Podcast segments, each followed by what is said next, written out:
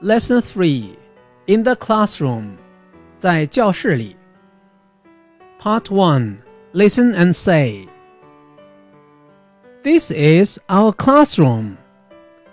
This is a window. That is a door. This is my desk. It's blue. This is my chair. It's brown.